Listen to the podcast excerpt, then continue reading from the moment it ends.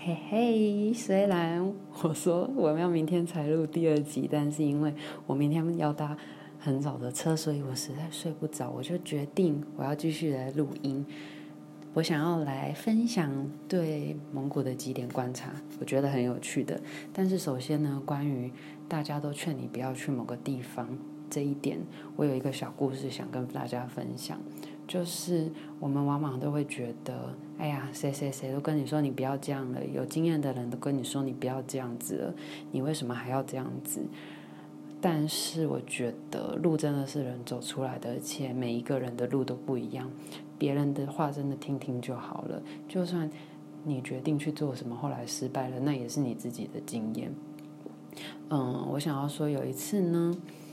我跟全全家人去嘉义的梅岭还是哪里，然后我们就是想要开车开到最上面的地方去看风景，然后那个时候不知道为什么两三点突然起了非常大的雾，就是雾到很恐怖，伸手不见五指的那种。然后呢，嗯，我们就遇到那个一个当地的伯伯啊，我们就说啊，请问那个我们现在上去的话，还看得到很漂亮的风景吗？就是还看得到我们想看的那个茶园吗？然后阿北就说：“哎呀，不可能啦，怎么已经起雾了啦？上面一定没有东西了啦。”就这样子。那普通人听到一定会立刻闪人嘛，就想想说当地人在这里活了三四十年，他说的话你还不信，怎么可能？然后应该就会达到回复。可是我觉得我应该稍微遗传到我父母亲。一点铁齿的那种感觉，我爸妈就觉得，啊，不然就再走个十分钟看看好了。如果没有的话，我们再回去。结果你知道，开车开大概真的不到十分钟，完全没有雾诶，就有点像是云海这样子。你穿越了那片云层，天气变得超级好。然后我们就一直开始讲说，那还好没有听那个阿伯的话。离开，不然我们就看不到这么漂亮的风景。然后我那个当下就是觉得人生有一个感悟，就是不管再怎么有经验的人，他还是会有盲点。所以我觉得还是要相信自己的心。当然，你前往的过程中，你还是要有那个 mindset，就是你要有心理准备。我可能其实是看不到的，但是它还是会变成一种经验。不过我就觉得别人的话就是当成一个嗯像字典一样的东西，但你还是必须创造自己的一个样子。好，我好像讲太多了。我想要讲的是这些点，就是我这几天在蒙古的观察，但他们并不一定完全相关，所以我就一点一点讲好了。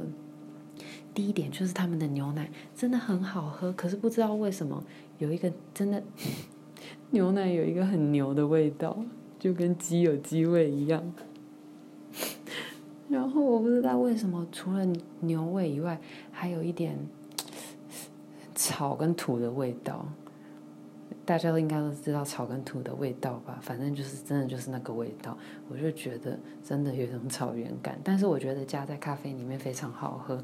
通常我觉得牛奶好喝的国家，咖啡真拿铁都会很好喝。然后还有什么？还有他们就是有很多优格，然后他们的那种优格真的都有一种羊腥味，很恐怖。但我觉得喜欢的人可能会很喜欢。然后我有一天在那个朋友的店里面呢，吃到那个羊肉饺子汤，我觉得很好吃，可是羊腥味超级重。我大概隔了两天，我嘴巴还有那个羊腥味，很恐怖。然后。这是第一点啊，不对，我还没讲完。就是他们有一个传统的饮食，就是水饺加牛奶，但是那个牛奶有点像稀一点的豆浆，我觉得配真的很好吃诶，因为那个饺子有点像客家咸汤圆，就是很咸很咸，但是那个牛奶没有什么味道，然后配起来就是天衣无缝，我就觉得。人类实在是太聪明了，怎么能创造这么好吃的东西？赞叹一下祖先。然后第二个就是，既然讲到朋友的餐厅，我就觉得，虽然他们就跟我说，他们现代人也不太能骑马了，但是我觉得他们还是保留草原民族一个好客的传统，因为他说，他们就常常换，他有很多朋友就是在经营餐厅，然后，比方说我们今天到 A 朋友家去，就是 A 请客，如果呢，其他人到我家来，就是我请客，他就说这就是传统，就规矩。就是到谁家就是谁请客，然后像我是一个客人嘛，我也是朋友，所以我也不用付钱，因为我就是谁谁谁带去的朋友，所以不用付钱。然后我就觉得我还蛮喜欢这样子的一个感觉，嗯，我觉得延续了草原民族的协议，即使他们现在已经很多人都没有没有办法骑马，然后。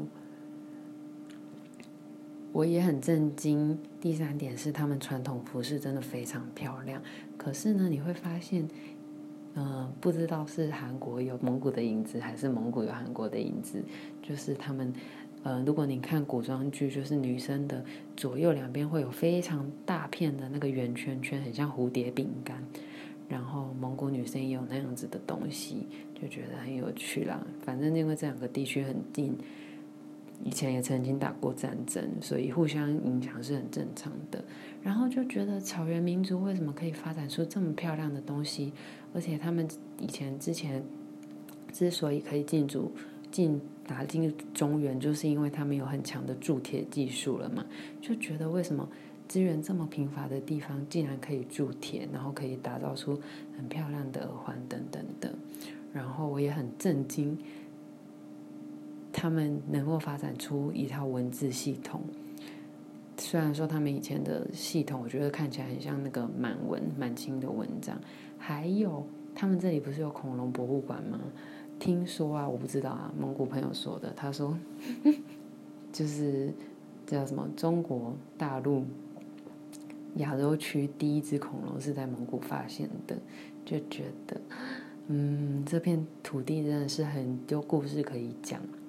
然后还有什么啊？我的蒙古朋友他就问我说：“我可以讲几种语言？”我就说：“嗯，就嗯三三种嘛之类的。反正我就说我还可以说台语。”他就说：“那你可以说台语给我听听看吗？”他只是想要听一下音调，因为他问我我觉得蒙古文怎么样？我就说我觉得有点像法文，因为用很多舌头的音，然后还有。喉咙的音，他就说：“嗯，对，通常蒙古人会用舌头，会用三段。”然后我就想说，不知道有没有基因缺陷的人，就是没办法用到三段舌头这样。他就说：“不可能呐，每个人都可以。”对啊，哪知谁知道？说不定他们就像，因为我就跟他说，台湾人也有台湾国语，就是没有办法说的很标准或大舌头等等的。他就说没有诶，应该。除了腔调之外，大家都可以讲弹舌之类的，就是不会有发音怪怪的人，只会有腔调的不同。然后反正总共我就讲了台语给他听，然后他就说他觉得台语听起来很像是中文跟越南文的混合，因为他说对他来说中文就是。念念念念念这样，然后越南文就是当当当当当。他说他觉得台语很像这两种的 mix，然后我就觉得以地区下去考量的话，嗯，好像的确是这两种的 mix 吧。对，然后大概就是这样啊。最后一个观察就是，他们这边的女生都很早婚，然后但是跟老公的关系都不是很好。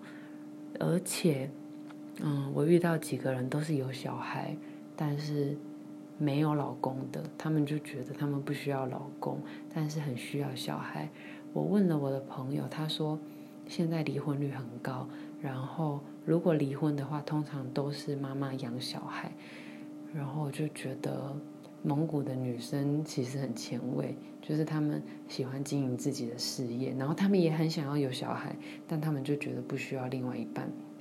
我觉得跟台湾还是韩国之类的有一还是有点落差，因为我们觉我自己觉得啦，就是台湾或韩国的社会就是还是想要依靠另外一半的那种感觉，但我可以感觉到他们的女生真的是很 tough，嗯，感觉可以自己 hold 住很多事情，然后小孩也是坚持要自己养，这点从他们的艺术作品中，我觉得可以看得出来，就是常常就有画女性在育儿，或是女性在养动物之类的照的那种写真或图案。对啊，我就觉得，嗯，原来这里是一个女权蛮先先进的地方，这样子，诶，默默的我讲了十分钟。大概就是这样子。好，我看一下我还有什么没有讲啊？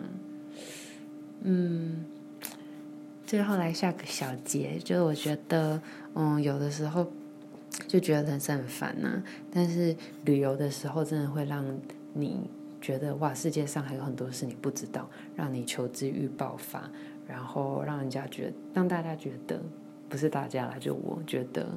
嗯，如果这么轻易的就死去的话，是不是有点可惜呢？那今天就到这边喽，希望大家有一个很棒的明天，也希望我明天旅程顺利，可以顺利的到达旅馆，然后再录新的一集。谢谢你们，拜拜。